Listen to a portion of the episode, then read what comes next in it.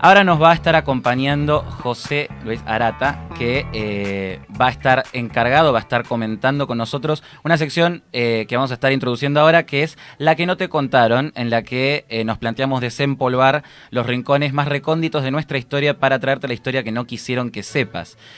José Luis, ¿cómo estás?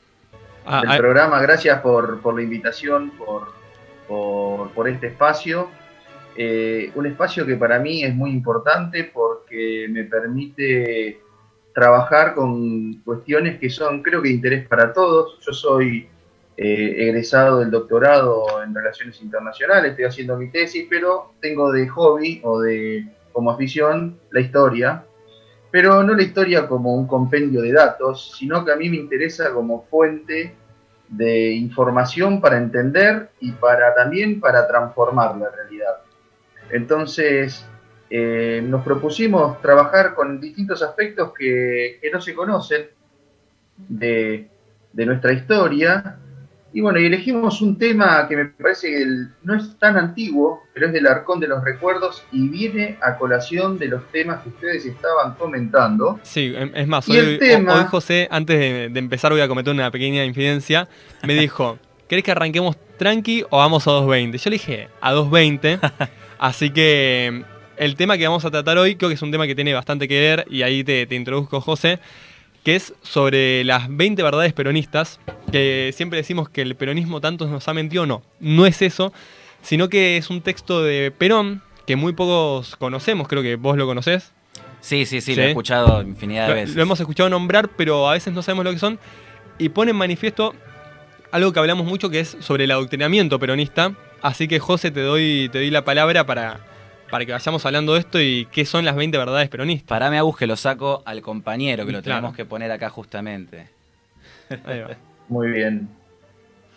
Eh, bien, en primer lugar, es un, como bien, bien dijiste, es un documento, es un comunicado, que es considerado un poco un resumen y una base fundacional de la ideología peronista o de la doctrina peronista, y es un documento que los que no son peronistas o los peronistas nuevos no lo conocen y los que sí lo conocen, los peronistas, lo esconden, este documento. ¿Y por, qué lo esconden? Porque prácticamente este documento, eh, eh, un peronista te diría que es maleable y que en realidad Perón quiso decir, es un documento que deja en offside a prácticamente dos tercios de las expresiones peronistas que tenemos en la actualidad. Eh, como ustedes saben, ¿y por qué traje esto? Porque no es para hacer chicana, sino esto es un ejemplo de lo que eh, Agus me conoce un poco más y, conversamos, sabe, que para mí es el origen del problema y de la grieta que hablábamos, que es el adoctrinamiento. La grieta se genera cuando al pueblo, en vez de formarlo, educarlo, como era el proyecto liberal hasta 1929, eh, algunos dicen un punto antes, se formaba a la población y luego pasamos a un sistema de adoctrinamiento. El sistema de adoctrinamiento se dividió, se dividió principalmente en dos, que terminó decantando en peronistas y los que se conocen como antiperonistas, ¿viste? Porque hoy si criticas al peronismo te dicen que sos antiperonista y si rescatás alguna, alguna cuestión del peronismo que en algún momento lo haremos, como su programa de salud, te dicen que sos eh, no sé qué. Entonces, este documento es muy importante porque pone blanco sobre negro lo que pensaba Perón, su proyecto filosófico, ideológico, de adoctrinamiento y su programa político. ¿Les puedo leer algunas? ¿Les parece bien como para poner un ejemplo? Así no, no queda en el aire. Miren, les voy a leer algunas porque son 20. Miren, la primera dice, la verdadera democracia es aquella donde el gobierno hace lo que el pueblo quiere y defiende un solo interés, el del pueblo esto fue presentado el 17 de octubre de 1950. Ya había pasado la Segunda Guerra Mundial, ya estaba arrancando con todo la Guerra Fría, y Perón no quería caer ni de un lado ni del otro, ni del lado norteamericano, porque de hecho la campaña él la había hecho antiamericana, digamos, Braden o Perón, anti-Estados Unidos, por así decirlo, pero tampoco podía caer del lado de la Unión Soviética porque no tenía nada que ver con el pensamiento de Perón ni con la idiosincrasia del argentino. Ahora, ¿qué hace? dice, primero dice verdadera democracia. Ya plantea como que hay una democracia verdadera y una falsa. Listo. Ahí ya abriste la puerta a un concepto de plastilina y ahí adentro le podés poner cualquier cosa. Porque ¿quién dice que es verdadero y quién es mentira? Y el segundo dice, lo que el pueblo quiere, se lleva por delante la Constitución Nacional, el proyecto de país fundado en 1853, pues sí, bueno, ¿qué es lo que el pueblo quiere?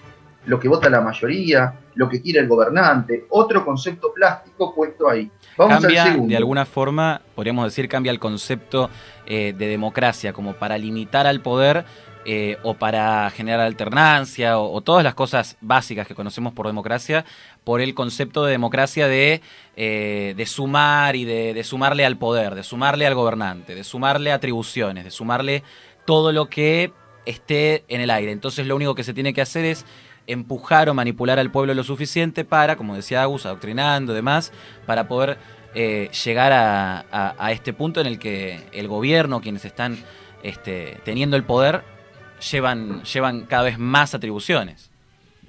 Bueno, justamente esta idea es una de las que se difundió y se trabajó hasta el hartazgo, sobre las cuales se fundamentó la reforma constitucional que se hizo durante el, primer gobierno de Perón, que terminó eh, en, una modificación de la cláusula y había reelección indefinida de los cargos, porque decía, bueno, si el pueblo quiere votar al misma, a la misma persona por 150 años, ¿por qué no puede hacerlo? ¿Se entiende? O sea, se cambia, se cambia a, partir de estas frases que suenan muy lindas y muy, muy profundas, son muy eh, vagas y difusas, se terminan abriendo las puertas para legitimar y se lleva por delante el proyecto de Alberti. Y ya, Miren, segunda, segundo de las verdades. Sí, perdón. No, que ya en la primera, te voy, a, dar en la introducción para eso, ya en la primera vemos que plantea un régimen antirepublicano, podemos decir, y ya en la segunda vamos viendo cómo va avanzando contra otros, otras ideas que tenemos nosotros hoy en día. Exactamente, es así. En otro programa hablaremos de entre república y democracia porque es bastante interesante, porque para los padres de la patria de toda América, desde Estados Unidos hasta aquí San Martín, el gobierno participativo era la república y la democracia era una especie de demagogia, pero lo veremos más adelante. El segundo concepto, así no nos vamos de tema, el peronismo es esencialmente popular, todo círculo político es antipopular y por lo tanto no peronista. Bueno, acá habría que mostrarle a Perón, que escribió esto, la lista de autoridades del eh, Partido Justicialista que se presenta ahora elecciones, que se están matando, donde unas cuantas familias, 20 familias, manejan todo el partido peronista y todo el justicialismo. O sea, alguien se para en la convención o en, la asamblea del partido y lee esto y están todos afuera. Hay una de dos, o Perón se equivocó o los que dicen que son peronistas no son peronistas, porque así como acusan que hay 100 familias o no sé cuántas familias que manejan la riqueza, bueno, yo también podría o podríamos decir que hoy por hoy hay 50 familias que manejan la pobreza porque usufructúan, crean círculos políticos que hacen usufructo de la pobreza, lo cual es gravísimo porque va en contra del proyecto histórico nacional, ¿no? reemplazaron una oligarquía por otra.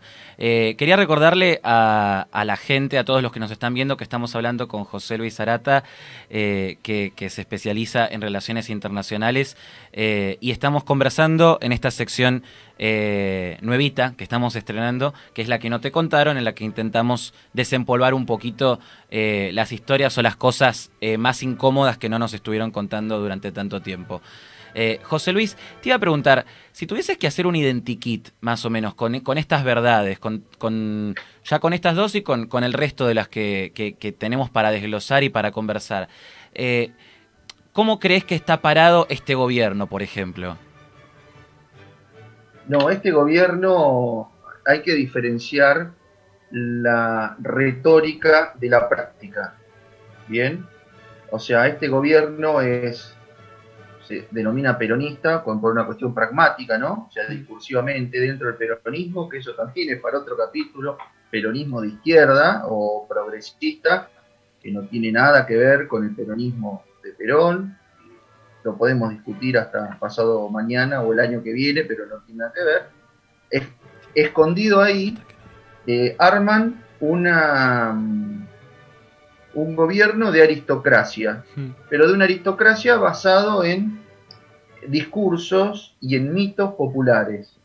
La forma en el cual yo adoctrino a alguien o adoctrino un sector de la población, primero tengo que inventar un mito, es como una especie de catequesis, ¿no? Sin pelearme con los catequistas, es el uso de ejemplo como metáfora, generan como una catequesis, una liturgia eh, partidaria, y a partir de ahí arranca y comienza el adoctrinamiento. Entonces, discursivamente son populares, son nacionales, eh, son progresistas, pero, pragmáticamente es lo contrario. Y... Son elitistas. Bueno, hay, hay, una, hay una de las 20 verdades que lo estuvimos hablando también fuera del aire cuando le estábamos leyendo, eh, que tiene mucho que ver en esto de, sobre el uso de la pobreza, ¿no? De, sobre los planes sociales, el trabajo y todo eso que tanto se jacta el peronismo. Y en realidad, bueno, hoy en día está muy alejado de, lo que es la realidad. Sí, a ver, les, leo una, una como para que tengan una idea. Dice, fíjense aparte el, el recurso retórico. En la nueva Argentina los únicos, los únicos privilegiados son los niños Díganme cuál es el sector más golpeado por la pobreza, la desnutrición, eh, las enfermedades y los problemas a futuro. Son los niños. Hoy, dos tercios de los niños son pobres. Y esos dos tercios de los niños pobres se fueron gestando en los sucesivos gobiernos, donde hubo de distintos signos. Pero si realmente esto fuera una de las verdades, si uno asume y fuera prioridad, es por ejemplo, todos los que se hubieran bajado el sueldo para reforzar los programas con la, infancia, eh, pagarían ganancias porque tenemos altos cargos de personas que no necesitan ese dinero porque ya, digamos, hicieron su vida, su prestigio y sus honores y se pelean en los tribunales por no pagar ganancias cuando realmente podrían volcarse todo ese caudal de dinero a los programas. No es obligatorio, pero bueno, está puesto acá. Por eso digo, este es un documento que está escondido, está guardado bajo siete llaves, y están dejando que se pierda en, las arenas del tiempo. ¿Pero por qué? Porque justamente dejaría en, en, en evidencia, en offside, a muchos de los que hoy se llaman o se hacen llamar peronistas. Miren, para entender la naturaleza y que hoy o por hoy se arrastra un poco, dice, constituimos un gobierno centralizado un Estado organizado y un pueblo libre. Bueno, los que leímos un poquito de organización del Estado y demás, sabemos que cuanto más centralizado es el gobierno, el Estado más organizado, las libertades individuales se cortan. Está empíricamente, no es algo que inventamos nosotros porque somos liberales o republicanos. Está estudiado desde hace 500 años. Y lo importante eh, de este documento en particular, eh, creo, es que de alguna forma uno puede contrastar lo que está pasando ahora con eh, lo que en las bases supone ser el peronismo, digamos. Es como que uno se pregunta, por ejemplo, ahora con un caso tan reciente, hablábamos del tema de los únicos privilegiados son los niños. ¿Dónde está el peronismo cuando están las mayas? ¿Dónde está el peronismo cuando tenés dos tercios de los chicos bajo la línea de la pobreza? por esto va a ser muy importante seguir trabajándolo y tratándolo. Eh, y José Luis, te agradezco mucho por haber estado con nosotros hoy. Eh, Agus, no sé si querías hacer alguna preguntita para cerrar. Mira, yo te tiro así, José, te, tiro la, pelota caliente a vos. Si querés tirar la última, ¿verdad, peronista, así para, para cerrar, decir, con esta cerramos arriba. Tengo una que es hermoso para, todos los que... Eh, una que es, es hermosa. Precisamente la que, la que, la que peor le vaya en calificación a este gobierno. No, no, pero a este gobierno y a todos los satélites que armaron y a toda esta como, eh, eh, por así decirlo, ensalada ideológica que armaron. Escuchen esto y con esto nos despedimos. El justicialismo es una nueva filosofía de vida, simple, práctica, popular, y ahí viene lo mejor, profundamente cristiana y profundamente humanista. Muchachos, si van a hablar del peronismo, lean a Perón, dejen de inventar cosas, dejen de llenarle la cabeza a la gente, porque es lo que nos arrastra a la situación donde estamos. Si ustedes toman esta frase 14, todo agarren los grupos y pasen por este tamiz, este principio que es el número 14, la verdad peronista número 14, a ver cuántos de los que se llaman peronistas quedan como peronistas. Muchas gracias. En los últimos por lo menos 15 años no. Gracias, chicos. Muchas gracias por el espacio. Y bueno, nos vamos a seguir viendo que, que, bueno, es muy interesante ir viendo estos rincones de la historia que los tenemos un poco olvidados, ¿no? Exactamente. Que capaz para, como, como decía Macri, el círculo rojo este, le quedan ahí grabados, pero eh, que para la mayoría de la gente quedan olvidados y son importantes revisar para poner en jaque a las personas que están en el poder. Muchas gracias, José Luis. Abrazo.